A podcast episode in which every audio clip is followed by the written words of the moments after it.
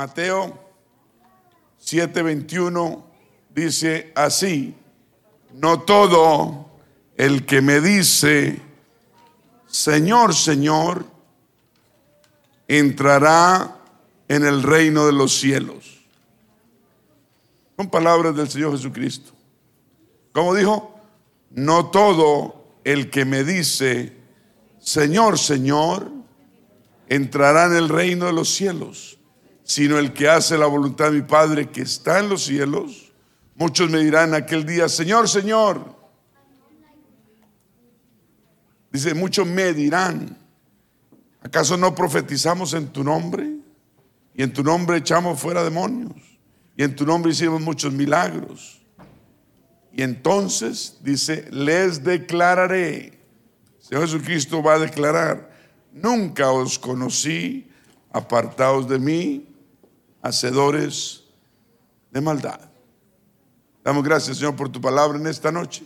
Gracias por la bendición de los hermanos, guardar, proteger las familias, los hogares, cada hermano, cada invitado, cada visitante, Señor. Está haciendo una obra en personas, en sus corazones. Estás cambiando las vidas de personas aquí, poco a poco que, te sigan dando la oportunidad de trabajar en sus vidas, porque tú tienes planes grandes para cada uno de nosotros. En el nombre de Jesús te lo pedimos. Amén. La esperanza es ir al cielo. Porque ¿qué otra esperanza tenemos? ¿Pagar el carro que debemos? ¿Pagar la casa que debemos? ¿O, o conseguir suficiente como para no, la esperanza nuestra debe ser el cielo. Aquí, en este país y en este mundo, vamos a tener que trabajar hasta que, ¿sí? Y cuando tengamos que dejar de trabajar porque ya la salud no, o la edad no se presta, tenemos que tener al menos suficiente para comer. ¿Sí o no? Comer y pagar la luz, porque la luz Duke Energy no las da gratis a los viejos. No las da. Entonces la esperanza nuestra es el cielo. Es más, el gobierno, ¿qué esperanza nos va a dar? Ahorita están dando unos estímulos, que gloria a Dios por ello, pero no duran mucho. Amén. Pero el cielo es nuestra esperanza. Multitudes y millones y millares de personas esperan ir al cielo cuando mueran. Muchos de ellos que esperan ir al cielo no van a ir al cielo. El Señor les va a decir, no os conocí, apartados de mí, hacedores de maldad. Pero fíjense que estas personas profetizaban en, en el nombre del Señor, echaban demonios, hicieron milagros. ¿Qué pasó? De todas maneras dice que no hicieron la voluntad del Señor. Entonces debemos saber qué es hacer la voluntad del Señor, ¿cierto? ¿No? Profetizar en, el nombre sí es bíblico, hay que hacerlo. Echar fuera demonios, hay que hacerlo. O sea, no estamos para, para, hacer milagros, Dios hace milagros a través nuestro, pero no es suficiente. Amén. Millones de personas buenas, todos digan buenas. Personas morales, personas miembros de iglesias de años, pastores, sacerdotes, van a verse perdidos cuando esperaban y creían que eran salvos. Qué verdad tan dura, ¿no? El Señor dice que angosta la puerta que nos lleva al cielo, no es ancha, es angosto el camino que nos lleva a la vida eterna, o no dice la Biblia así. Cuando esperaban ellos la, aprobación, van a, van a ser rechazados del cielo cuando estaban seguros que iban a recibir eterna salvación. Entonces, esto es lo que significa exactamente las palabras del Señor Jesucristo leídas en el texto. Nada va a traer tanta humillación, desilusión, decepción, pena, dolor eterno y culpabilidad. Grandes, grandes multitudes que creen que son salvos, pero lastimosamente no son salvos bíblicamente. Nosotros necesitamos la aprobación de Dios, no del hombre. Van a reclamar una salvación, pero no van a recibir salvación, sino condenación. El Señor los dijo y les va a decir, le dice, entonces les voy a declarar a esas personas, nunca os conocí, apartaos de mí, hacedores de maldad. Reclamarán la salvación, pero no la van a poder recibir. Van a estar satisfechos de sí mismos bajo una ilusión, un refugio falso, que frente al trono de nuestro Señor Jesucristo, Él les va a decir, nunca os conocías, apartados de mí, hacedores de maldad. Muchos que dicen, Señor, Señor, nunca entrarán en el reino de los cielos. Muchos que han hecho grandes obras, trabajos, hasta en el nombre del Señor Jesucristo, no serán recibidos arriba en gloria. Son miembros de iglesias, tal vez, pero no aprobados por el Señor. Son reformados pero no transformados. Uno debe ser transformado. ¿Sí oye la diferencia? La reforma no es suficiente, la transformación es necesaria. Usted, debe entender la diferencia entre ser reformado. Un alcohólico reformado es que está ahí medio, medio arregladito pero un, alcohólico transformado quiere decir que hay una transformación que no va a volver atrás. Tienen lámparas, sí, pero no tienen aceite. Están bajo la ilusión que, que ellos están bien, entre comillas, pero realmente tienen corazones engañados, tal vez con pecado, y están bajo la ira de Dios y el rechazo de Dios. Muchos, hasta pastores, repito, eh, muchos que han sido usados, aún no van a poder entrar en el cielo.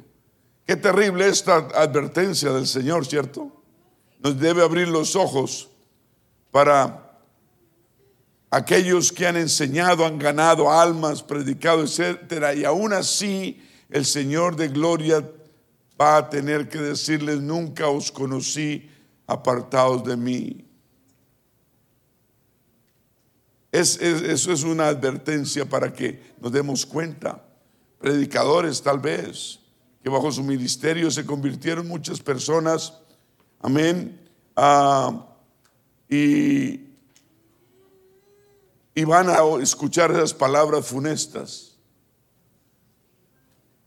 Si no cree, pregúntele al, apóstol Judas, que hizo milagros junto con sus hermanos apóstoles, predicó el Evangelio, ¿no? Se convirtieron muchos. Judas fue enviado junto con los demás apóstoles a predicar, a sanar y a sacar demonios.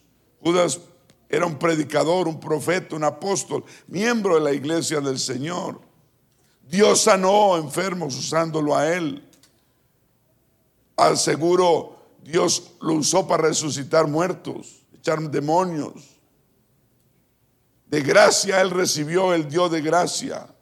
Judas era religioso, pero aún así estaba perdido y se fue al infierno. Judas es un ejemplo que de 12 uno se perdió.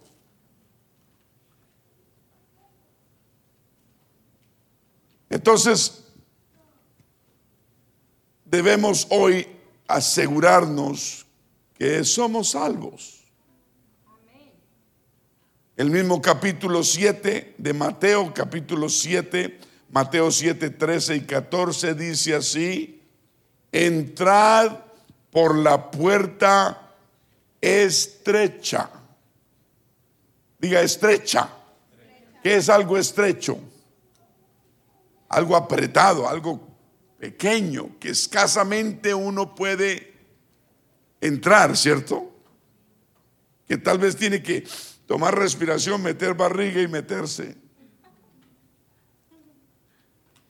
Algo estrecho, como los pantalones míos, que ya me los pongo y me toca hacer mucho esfuerzo ya para que cierren. Entonces hoy le decía a mi esposa ahorita antes de venir, tenemos que llevar este otro al, al modisto para que me lo amplíe. Amén. Los pantalones para que le amplíen a uno de cintura, uno tiene que mirar atrás del pantalón a ver si tiene tela, ¿cierto? Que sobre. Si tiene tela así que sobre, así que baja así. Así, le pueden... ¿No? Y um, digan, puerta estrecha. Dice, entrad por la puerta estrecha. Es un mandato del Señor que entremos por la puerta estrecha. La vida eterna debe ser a través de la puerta estrecha. Veamos el versículo, palabras del Señor. Entrad por la puerta estrecha, porque ancha es la puerta y espacioso el camino que lleva a la perdición, y muchos son los que entran por ella.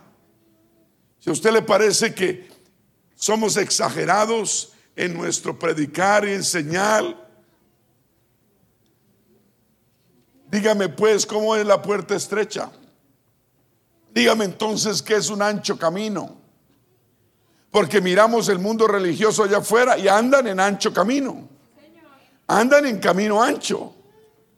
Miles de, de cientos de iglesias no prohíben esto, comulgan, comulgan con esto, aprueban esto y cada vez que pasan los años aprueban cosas aberrantes y terribles. ¿Me está escuchando?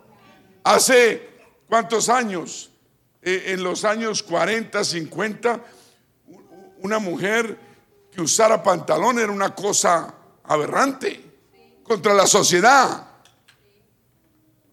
¿No? O, que la mujer trabajara tal vez. Ahora la mujer quiere mandar en la casa. Y el marido quiere sentarse en, en la silla y que la mujer lo mantenga. Qué bueno fuera, no.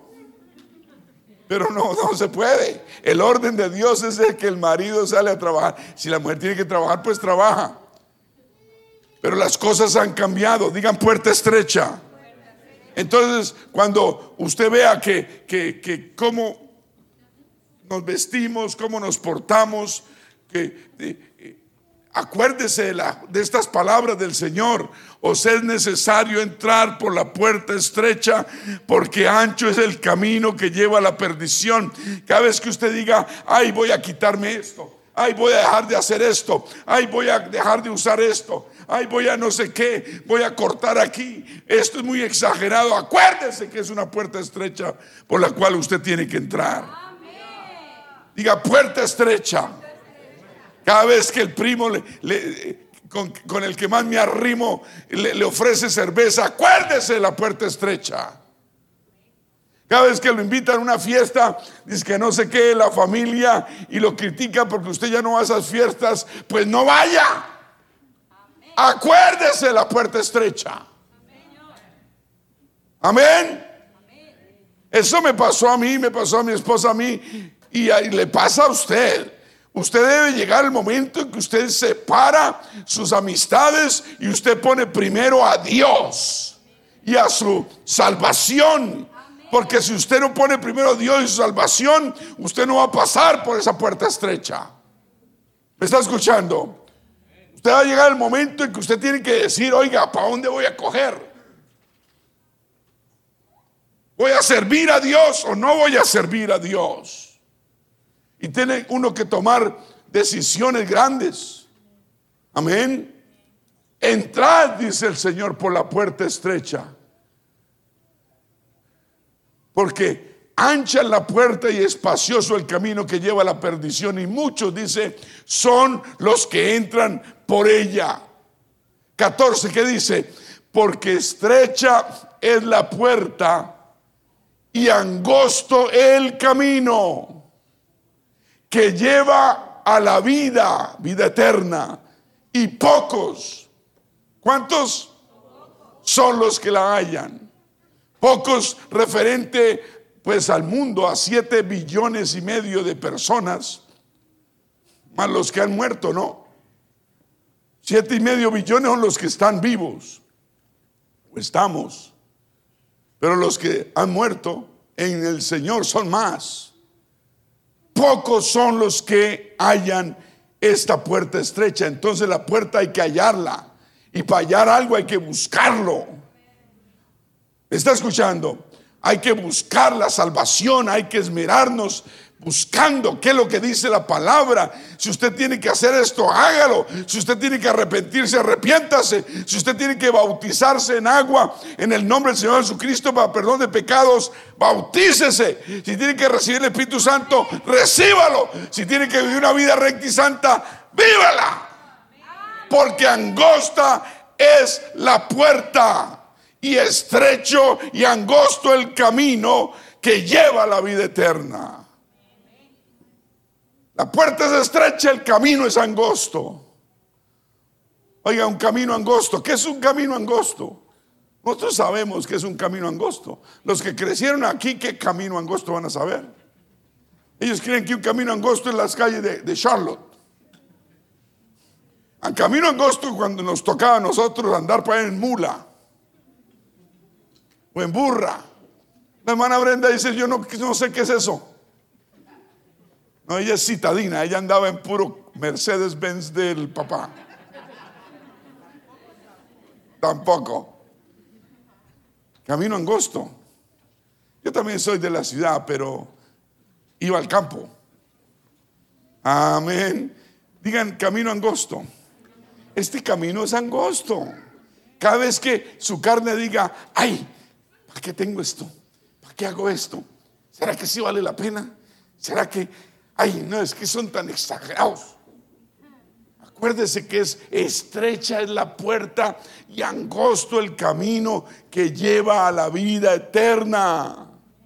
Y pocos son los que hallan esta puerta y hallan este camino. Para buscar, hay que buscarlo, algo para hallarlo, hay que buscarlo. Amén. La salvación es intencional. Dios murió por todos los pecadores del mundo, pero cada pecador para que sea salvo tiene que intencionalmente buscar su propia salvación. ¿Qué están pensando? ¿En la comida de más tarde? Dije, el Señor murió por todo pecador en el mundo, pero cada pecador tiene que intencionalmente intencionalmente, voluntariamente, decisivamente, decir, yo quiero ser salvo. ¿Qué debo hacer para ser salvo? Y hacer lo que se le pida, le pide la palabra de Dios para ser salvo. Menos mal no te dice, bótate por un barranco. Solo te dice, arrepiéntete de tu vida pasada pecaminosa, bautízate en agua en el nombre del Señor Jesucristo Recibe la promesa del Espíritu Santo, puras bendiciones.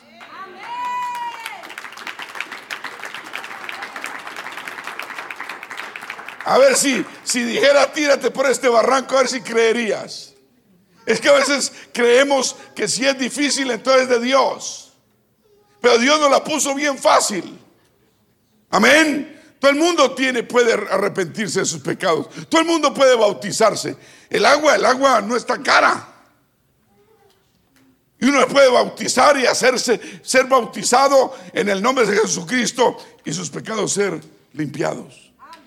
No inventó otra cosa. El bautismo es la clave. El arrepentimiento es la clave. El bautismo en agua es la clave. El Espíritu Santo es la clave. Para vivir una vida recta y santa. La próxima vez que su familia hermana la critique por la forma que usted se viste, acuérdese de la puerta estrecha y el camino angosto. Acuérdese que, que tal vez ellos lo hacen por ignorancia, tal vez lo hacen por lo que sea. No se deje mover, no se deje convencer, sea fuerte, ¿sí? En sus convicciones bíblicas, muestre la, la palabra Amén. Y si insisten, vuélvales a enseñar. Y si siguen insistiendo, enséñales de nuevo.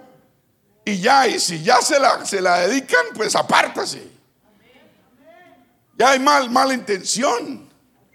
Y deje que el Señor ore por ellos y el Señor les va a dar revelación. ¿Cuántos dicen gloria a Dios? Entonces no se deje criticar ni tampoco dudo, dude hermano de que vivir una vida recta y santa sí vale la pena. No dude, el enemigo es un mentiroso. Vale la pena. Dije, vale la pena. Noé y su familia durante cientos de años casi duró construyendo esa arca y todos lo criticaban hasta que el Señor lo subió a la barca, cerró la puerta y derramó las cataratas del cielo. Y todos fueron muertos hasta y ellos solo se salvaron. ¿Cuántos dicen aleluya?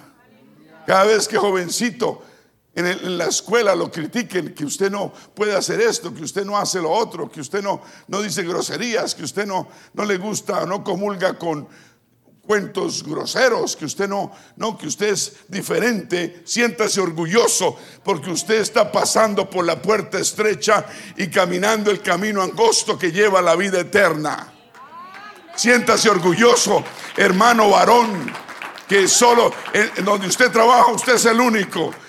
Siéntase orgulloso que usted está pasando por la puerta estrecha y el camino angosto.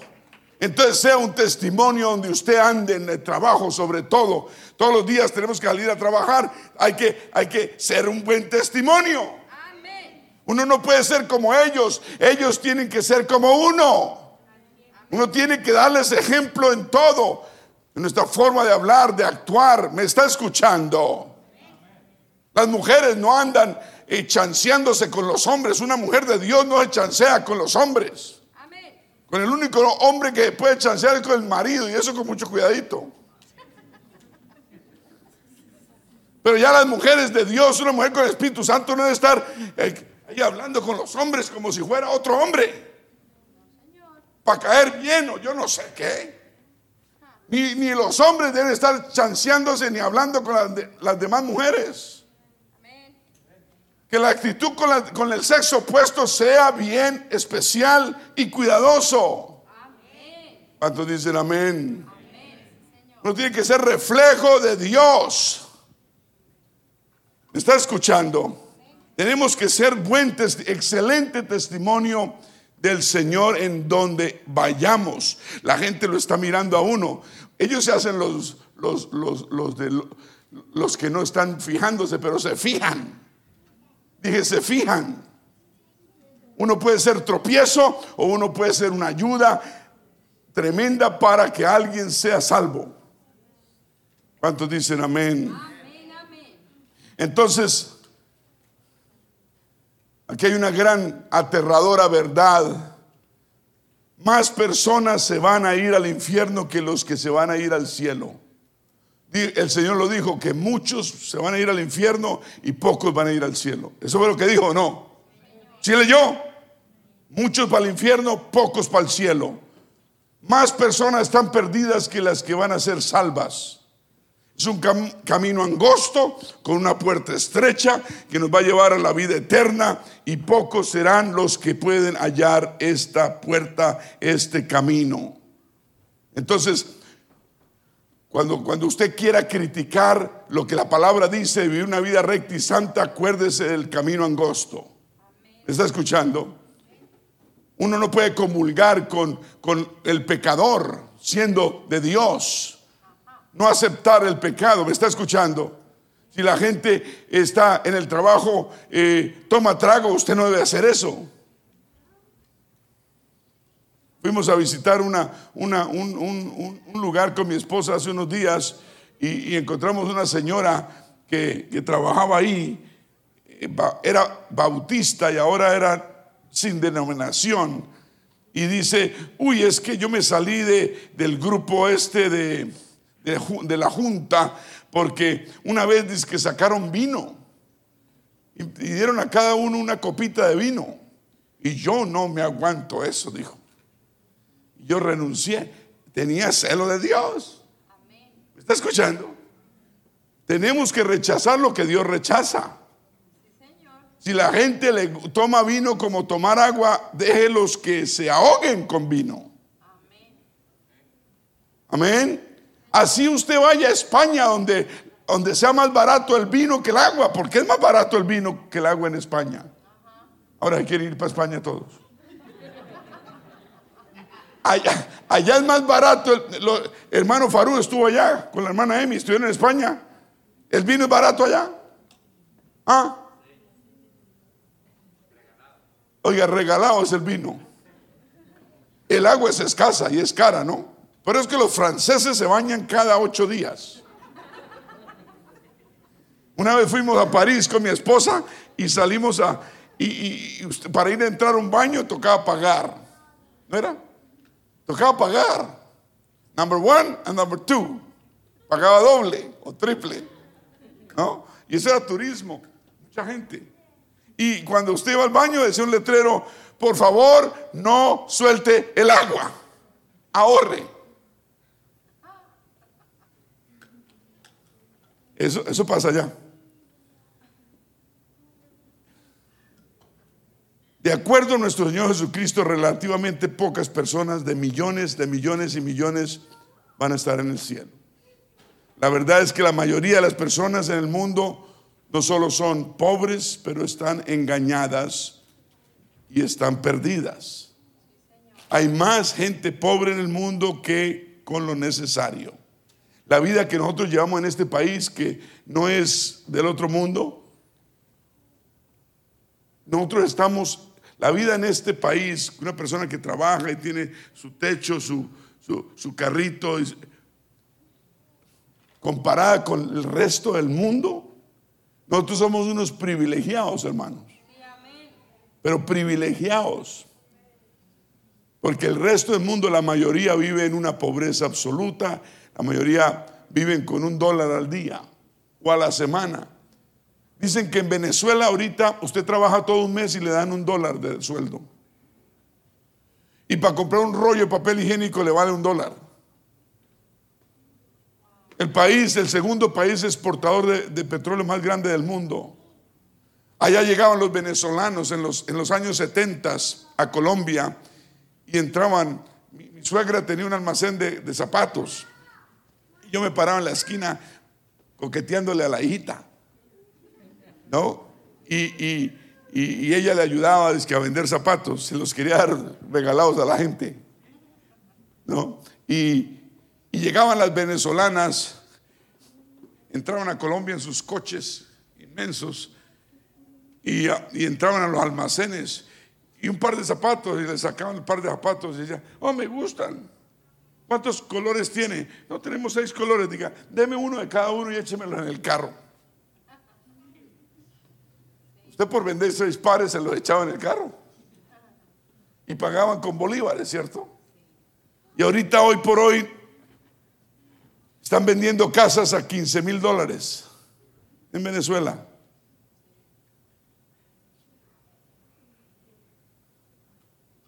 Hay mucha pobreza en el mundo. Nosotros somos gente muy privilegiada. Y aún así muchos millares de personas están engañadas porque en vez de ir al cielo no van a ir al cielo. De acuerdo a los estatutos de Dios no lo van a hacer. Así que si alguien viene y te dice, la puerta estrecha no es necesaria, hacer esto no es necesario, ¿para qué? Hacer lo otro tampoco es necesario. Si eso Dios es amor, mérmele aquí, córtele allá. De todas formas vas a estar bien y vas a ir al cielo. Quítate eso y ponte esta otra cosita. No va a haber ningún problema. Dios no le importa. Recorte aquí, suba acá. Usted tiene que acordarse de la puerta estrecha y el camino angosto. ¿Me está escuchando? Si no cree, pregúntele a Eva si es cierto que todo va a estar bien.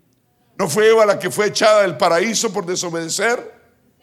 Lo primero que hizo el Señor fue vestirla a ella y al marido. Entonces, ahorita que viene el verano, ¿será que debemos andar bien tapados? Y no destapados.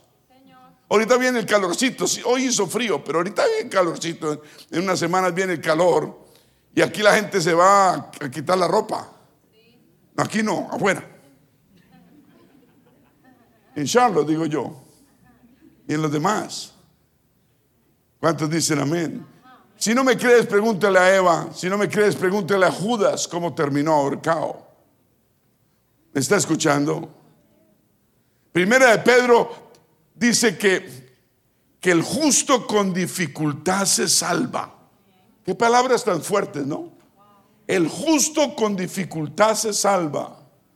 Gálatas 1, 6 al 10 dice, estoy maravillado de que tan pronto os hayáis alejado de lo que, del que os llamó por la gracia de Cristo para seguir un evangelio diferente. Uno no, no cambia de iglesia, uno no cambia de doctrina. ¿Me está escuchando? Hemos visto, aquí ustedes han visto a personas que se han cambiado de, de doctrina, amén, porque queda más cerca, porque le ofrecen algo, porque le dan lo otro porque el tío Jacinto va allá. Dice, no que haya otro evangelio, sino que hay algunos que os perturban y quieren pervertir el evangelio de Cristo. Siempre habrá gente que la va a criticar a usted, que lo va a criticar a usted, hermano, porque quieren pervertir el evangelio y la obra que Dios ha hecho en nuestras vidas.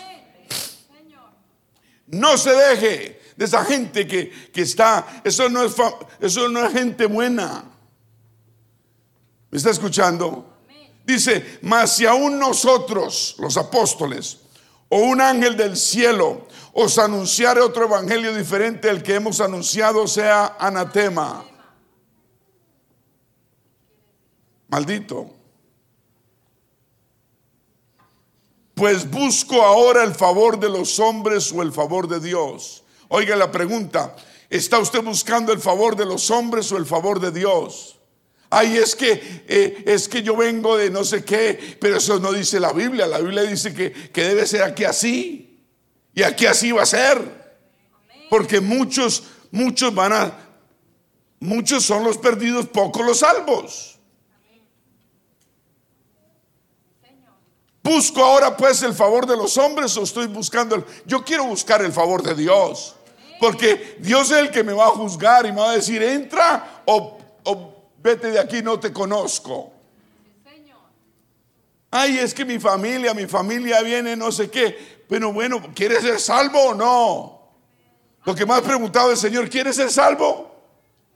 ¿Quieres ser salvo? ¿Quieres ser sano? ¿Busco ahora el favor de los hombres o el favor de Dios? ¿O trato de agradar a los hombres? Pues si todavía agradar a los hombres, no sería siervo de Cristo. Es una persona que agrada a la familia o a, la gente o a los amigos y no hace exactamente lo que la palabra le dice, está agradando a hombres. Necesitamos tener un carácter firme. No podemos estar de doble ánimo. La Biblia dice que la persona de doble ánimo es inconstante en todos sus caminos. Una persona que hoy se sube, mañana se baja, hoy quiere, mañana no quiere, es una persona de doble ánimo. Sea firme. Sea firme en la palabra de Dios. Si lo dice la palabra, es la verdad. Tenga carácter, diga carácter. Carácter es, lo que nos distingue a los demás. El Señor dice, pocos son los salvos y muchos los perdidos. Bueno, necesitamos carácter de Dios en nuestras vidas. Eh, carácter espiritual es la formación moral que uno tiene. ¿Me está escuchando? Ay, es que en la iglesia donde yo vengo, la, la, no, no le, no, no, no, la, las hermanas no se vestían así ni asado. Allá uno llegaba con, como fuera. No importa.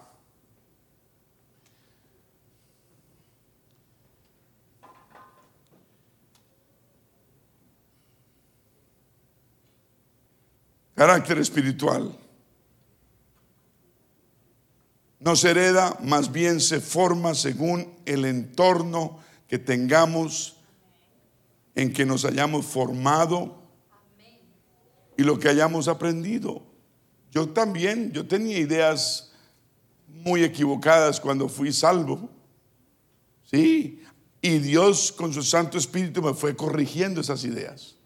Y yo fui quitando esto, quitando lo otro, dejando esto, dejando lo otro, hasta que, hasta que logré. ¿Me está escuchando? Y así lo hemos hecho todos. Aquí no llegamos aprendidos, poco a poco el Señor está haciendo la obra. ¿Cuántos, cuántos están alegres por eso? Digan carácter espiritual. Firmeza, sobre todo en la fe. Dejar de ser débiles de personalidad. Que seamos fácilmente cambiados.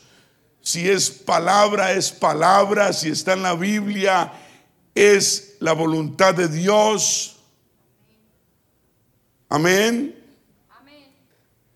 Tener carácter para saber quiénes somos y poder hacérselo eh, saber a los demás. Cuando la gente nota en uno debilidad, ¿qué hace? Se pueden aprovechar, ¿cierto? Sobre todo cuando quieren algo de uno, nosotros somos buenos, pero no debemos ser qué? Débiles. La bondad es un fruto del Espíritu Santo, pero no la debilidad. Amén. No podemos por conseguir algo perder otras cosas. Gloria a Dios. Un aplauso al Señor.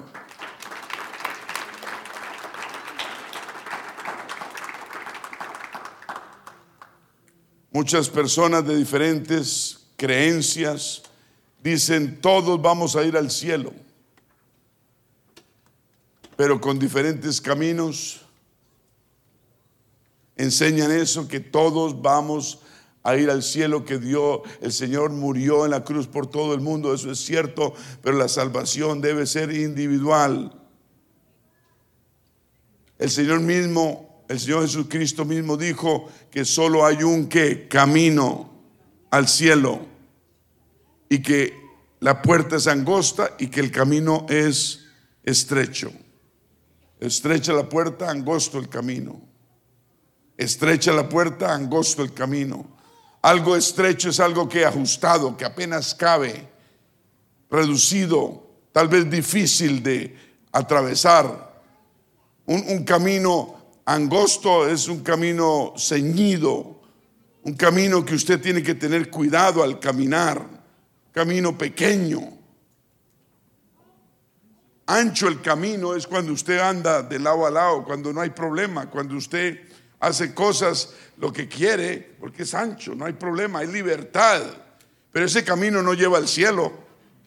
Dije, ese camino no lleva al cielo, el único camino que lleva al cielo es el, el camino angosto, la puerta estrecha. ¿Cuántos lo creen? Un aplauso al Señor. Muchos que dicen, Señor, Señor, no irán al cielo pero los que hacen la voluntad de Dios referente a su salvación, aquellos que son salvos por la sangre de Jesucristo. La sangre nos salva. Amén. La obra redentora del Señor Jesucristo en la cruz del Calvario nos salva. Aquellas personas que dependen de sus buenas obras, amén, de su buena moral, de su buen comportamiento. Es necesario buena moral, buen comportamiento, buenas obras, buenas ceremonias, buenos sentimientos, buenas experiencias.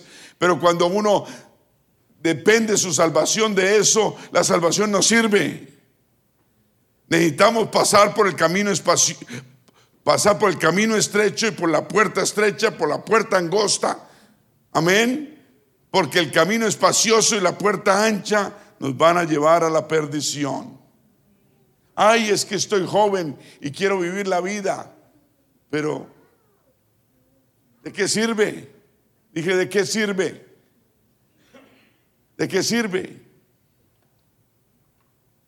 Si hay un virus por ahí andando, la muerte buscando a, la gente, uno no sabe en cuando, le toca, ¿cierto? ¿Será que uno sabe? Uno no sabe cuánto le toca. Uno sabe. Ay, yo, yo, yo me cuido, yo manejo bien. Uno sabe qué borracho atraviesa la calle en un carro. Cuando usted pasa en verde, usted está esperando que los otros tengan buenos ojos y sepan leer los colores. Y usted pasa tranquilo. Cada semáforo estamos arriesgándonos. Tenemos que tener fe en Dios, porque no podemos tener fe en el borracho que, llegue despacio. Tenemos que tener fe en Dios. Y en los semáforos, porque no se aloquen. ¿Qué tal que mande verde para todo el mundo? ¿Te imaginas? La mayoría del mundo tiene la esperanza en alguna religión, ya sea judía, protestante, católica. Muchos tienen esperanza en filosofías como el budismo, el hinduismo. Muchos, como los cristianos científicos, que dicen que el pecado no existe.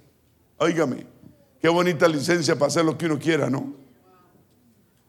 En los, los cristianos, hay cristianos científicos que los, que los pecados no existen. Multitudes en el mundo niegan que hay infierno. Incontables multitudes dependen de sus propias ceremonias religiosas y creen que son salvos, mientras que millones dependen también de sus buenas obras y su buena moral. Hay millones y millones de personas que, que creen que por ser, hacer buenas obras y tener buena moral van a ganarse el cielo.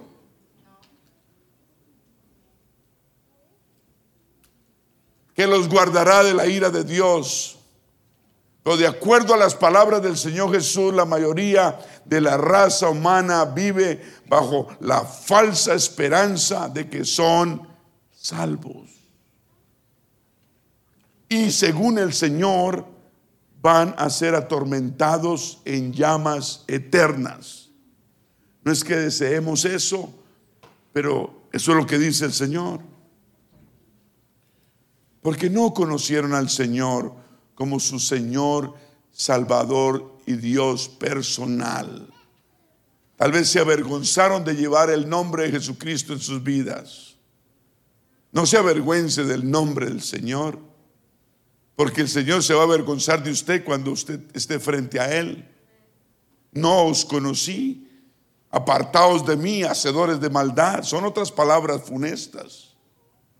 No te avergüences de llevar su nombre en tu vida, porque no hay otro nombre, dice la Biblia, bajo el cielo en que podamos ser salvos. ¿Cuál es ese nombre? No te avergüences de ese nombre, porque Él es el que viene por su iglesia. Él es el que está sentado en su trono. Él fue el que murió en la cruz del Calvario. Él fue el que resucitó de los muertos. No te avergüences del Evangelio porque es potencia y poder para salvación. Gente que se niega a llevar el nombre del Señor Jesucristo en el bautismo.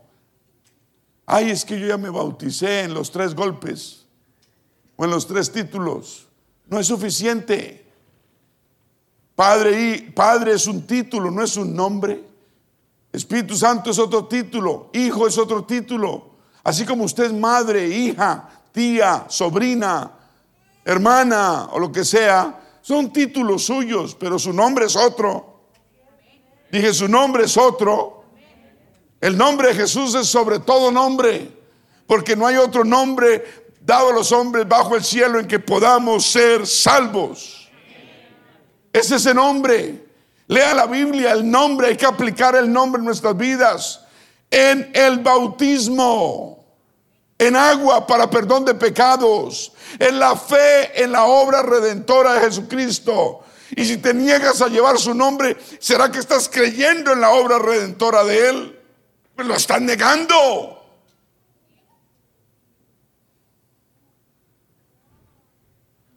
Marcos 8:34, y llamando el Señor a la gente y llamando a los discípulos, les dijo Marcos 8:34, si alguno quiere, ¿cómo les dijo? Si alguno quiere venir en pos de mí, niéguese a sí mismo, tome su cruz y sígame. Porque todo el que quiera salvar su vida, la perderá. Y todo el que pierda su vida por causa de mí y del Evangelio, la salvará. Porque ¿qué aprovechará el hombre si ganare todo el mundo y perdiere su alma? ¿Qué te aprovecha, hermano, de trabajar cinco trabajos, tres trabajos, un solo trabajo, 60 horas a la semana y ni siquiera viene a la iglesia? O llegas arrastrando los pies, cansado, y das solamente lo que, los rezagos. ¿Qué aprovechará el hombre si ganare todo el mundo y perdiere su alma? ¿Qué aprovechará el hombre si tuviera una casa grande y carros y, esto y lo otro y perdiere su alma? ¿O qué recompensa dará el hombre por su alma? El alma es incomparable, ¿cierto? Porque el alma vive qué? Eternamente. Usted y yo nos vamos a morir, tenemos un fin en la carne, pero el alma es eterna. Diga, mi alma es eterna. Vive por los siglos de los siglos de los siglos, es eterna el alma. Y debe tener un fin bueno, que es el cielo, no el infierno. Por eso Dios, el Señor murió en la cruz para salvarnos. ¿Qué recompensa dará el hombre por su alma? Ahí viene, porque el que se avergonzare de mí, ¿quién está hablando? El Señor Jesús. Porque el que se avergonza, escuche bien, el que se avergonzare de mí y de mis palabras en esta generación adulta y pecadora, el Hijo del Hombre, o sea, él mismo, se avergonzará también de él cuando venga en la gloria de su Padre con los santos ángeles. Cuando el Señor venga, si nosotros nos hemos avergonzado de Él, Él se va a avergonzar de nosotros y nos, nos va a recoger y llevar al cielo. Eso es lo que está diciendo, ¿no? ¿Cuántos dicen gloria a Dios? Tito 1.16. Son personas que profesan conocer a Dios. Yo viví así. Yo, yo viví mi primera vida, entre comillas, cristiana profesaba conocer a Dios, pero con mis hechos lo negaba, siendo abominables y rebeldes, reprobados en cuanto a toda buena obra. Creía que al principio, no, creía que la salvación era una cobija para todos y nos cubría a todos. No, la salvación es individual. ¿Cuántos dicen amén? Usted debe ponerse de pie y decir, yo quiero ser salvo. Yo quiero hacer lo que es, el Señor dice que haga en su palabra. Yo quiero ser, pasar por esa puerta angosta y ese camino estrecho. Un aplauso al Señor.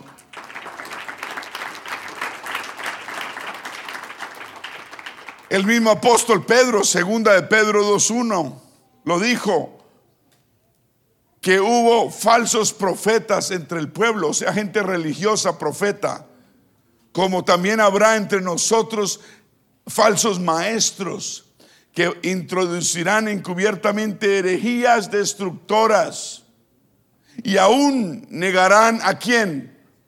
Al Señor que lo rescató, atrayendo sobre sí mismo destrucción repentina, súbita, inmediata. ¿Cuántos dicen gloria a Dios? Amén. El Señor lo dijo, yo y el Padre uno somos. Dios es uno. Y uno su nombre. Porque no hay otro nombre bajo el cielo de los hombres que podamos ser salvos. Bajo el cual toda rodilla se doblará a los que están arriba en el cielo, en la tierra y debajo de la tierra.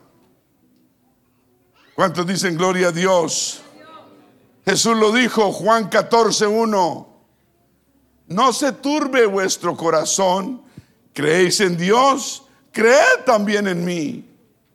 En, la casa de mi padre muchas moradas hay. Él está hablando en su humanidad, porque él tenía una, él tenía doble naturaleza humana y divina. Está hablando en la humana, la que recibió de María. En la casa de mi padre muchas moradas hay, y si así no fuera yo os lo hubiera dicho, pues voy pues a preparar lugar para vosotros. Y si me fuera y os prepararé lugar, vendré otra vez y os tomaré a mí mismo, para que donde yo estoy, vosotros también estéis. Y sabéis a dónde voy y sabéis el camino. Entonces Tomás le dijo, Señor, no sabemos a dónde vas. ¿Cómo pues podemos saber el camino? Jesús le dijo, escuche, yo soy el camino y la verdad y la vida. Nadie viene al Padre sino por mí. ¿Se está entendiendo? Nadie viene, no dijo nadie va al Padre porque el Padre no es una segunda persona aparte de Jesucristo. Jesucristo es el Padre encarnado. Nadie viene al Padre sino por mí. ¿Sí entiendes? Solo hay un Dios, no hay tres dioses. Si me conocierais, le dijo Felipe, Felipe, si tú me conocieras, también a mi Padre conoceríais. Y le dijo, y desde ahora Felipe lo habéis visto, o desde ahora le conocéis y le habéis visto. ¿A quién estaba mirando Felipe? Pues al Señor Jesucristo. ¿Sí entendió? Vuelvo y repito, él le dijo, yo soy el camino. Tomás dijo, es que no sabemos por dónde vas ni sabemos el camino. El camino angosto es Jesucristo. Dijo, yo soy el camino no es uno de los caminos, solo hay un camino al cielo. Yo soy el camino y la verdad y la vida. Nadie viene al Padre sino por mí. Si me conocieseis, Tomás, a mi Padre conoceríais. Siete.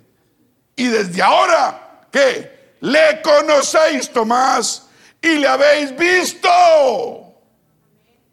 ¿A quién estaba mirando Tomás? Pues al Señor Jesucristo. Él no le dijo, sí, en el cielo hay otro. No. El Dios del cielo vino y se hizo carne y habitó entre nosotros. Dije, el Dios de este, del cielo vino a nosotros haciéndose carne en María. Un aplauso al Señor.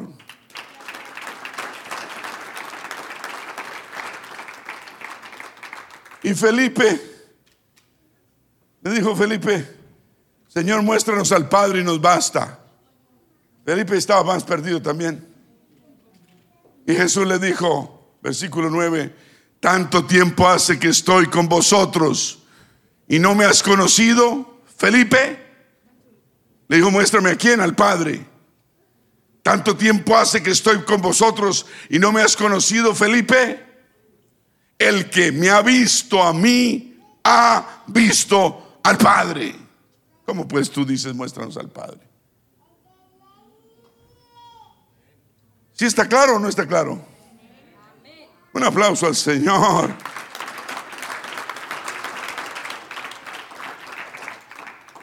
Segunda Timoteo 2:11, ya voy a acabar.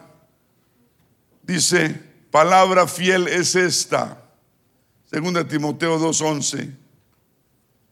Palabra fiel es esta. Si somos muertos, ¿qué clase de mor ¿Ah? Si somos muertos espiritualmente, quiere decir arrepentimiento, bautismo en agua, en el nombre del Señor Jesucristo, ¿cierto? Esa es la verdadera muerte que Dios quiere de ti y de mí. Amén. Amén. Que muramos al viejo hombre, a la vieja mujer y seamos transformados en una nueva persona. Entonces, dice, palabra fiel es esta. Si somos muertos espiritualmente, o sea, nacemos de nuevo del agua y del espíritu, con Él también viviremos con Él. Si uno es muerto con Él, también viviremos con Él. Wow, qué bonito, ¿no?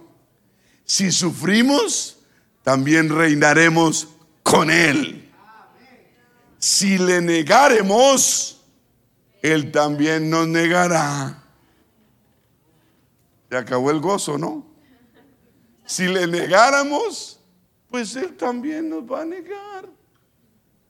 No niegues el nombre de Jesús, porque es el nombre bajo todo nombre, bajo el cual toda rodilla se doblará. Amén.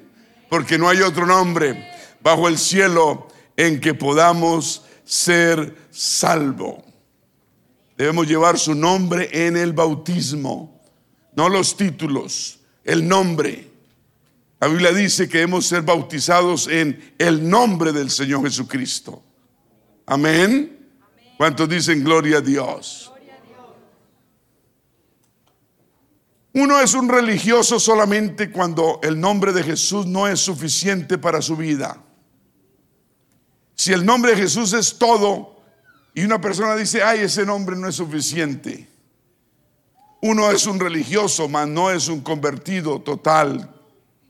Cuando la obra de Jesús, uno es un religioso cuando la obra de Jesús en la cruz no vale. Cuando, aunque se haya bautizado, uno es un religioso también que, y uno continúa en pecado. Uno es un religioso. Amén. Pues el bautismo debe ser única y exclusivamente para perdón del pecado pasado y no para seguir pecando. ¿Cuántos dicen amén? amén? Y si hemos pecado, abogado tenemos nuestro Señor Jesucristo, que si nos arrepentimos, Él nos perdona y nos quita toda maldad. ¿Cuántos dicen gloria a Dios? Ahora debemos de todas maneras ser bautizados. Amén. Entonces, por favor, asegúrese de su propia salvación. Millones y millones creen y dicen ser salvos y están perdidos. Y tal vez usted puede ser uno de ellos. Millones de miembros en iglesias a través del mundo creen ser salvos y no son convertidos. Según las características bíblicas, siguen siendo pecadores no regenerados que están viviendo desafortunadamente, lastimosamente bajo la ira de Dios. Amén.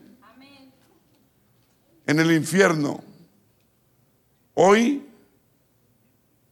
hay miles de millones tal vez de buenos, gente buena, metodista, presbiterianos, tal vez ortodoxos, bautistas, también pentecostales, de todas índoles.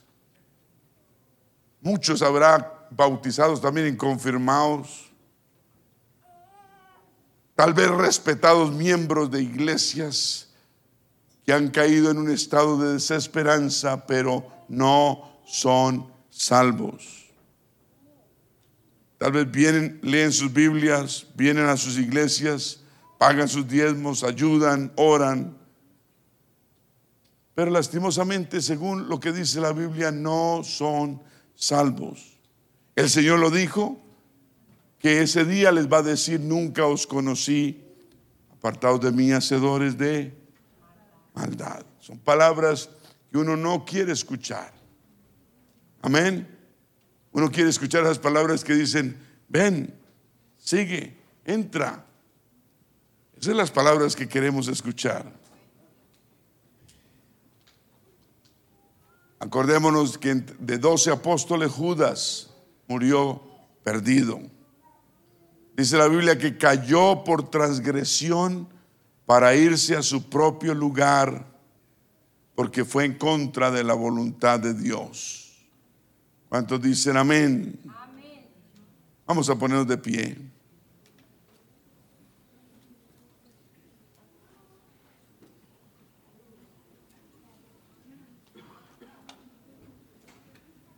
Gracias Señor por tu palabra porque tu palabra es la que nos va a juzgar el día postrero en el juicio. Es tu palabra, Señor. No es la opinión de hombres. Por eso, Señor, no podemos seguir a personas ni a grupos, sino seguir tu palabra, ser aprobados por hombres y personas de sangre y hueso o por tradiciones porque de allá venimos, es lo único que nos han enseñado, pero tenemos que abrir la palabra de Dios, tu palabra, y por nosotros mismos darnos cuenta cuál es la verdad. Amén. No podemos negar tu nombre, Señor, porque ese día tú también nos vas a negar a nosotros. ¿Cuántos dicen gloria a Dios?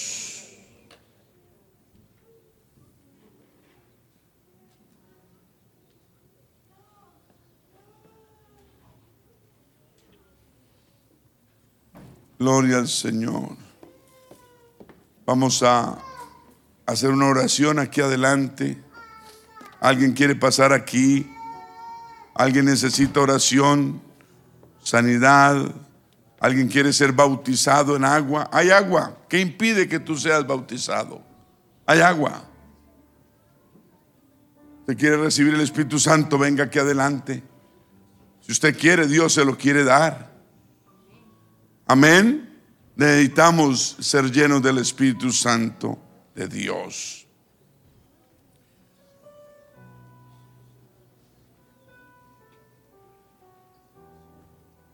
Gracias, mi Dios.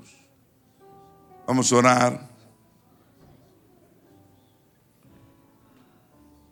Gracias, Señor, por tu verdad. Tú eres la única verdad. Tú eres la verdad, la vida y el único camino que lleva al cielo. No podemos negar tu nombre, Señor, porque lo hemos visto claramente que tú también nos vas a negar a nosotros en el día final, en el juicio final. Aceptamos tu sacrificio, Señor, y como prueba llevamos tu nombre en bautismo en agua para perdón de pecados y tu Santo Espíritu en nuestras vidas y vivimos una vida recta, santa, aún totalmente no perfectas, no, pero sí queremos ser mejores. Gracias Señor por esta salvación preciosa y grande que nos ofreces. Gracias Señor. Alguien necesita una oración especial. Alguien necesita una oración especial. Si usted quiere exclamarla, la vamos a orar por ella. Oración.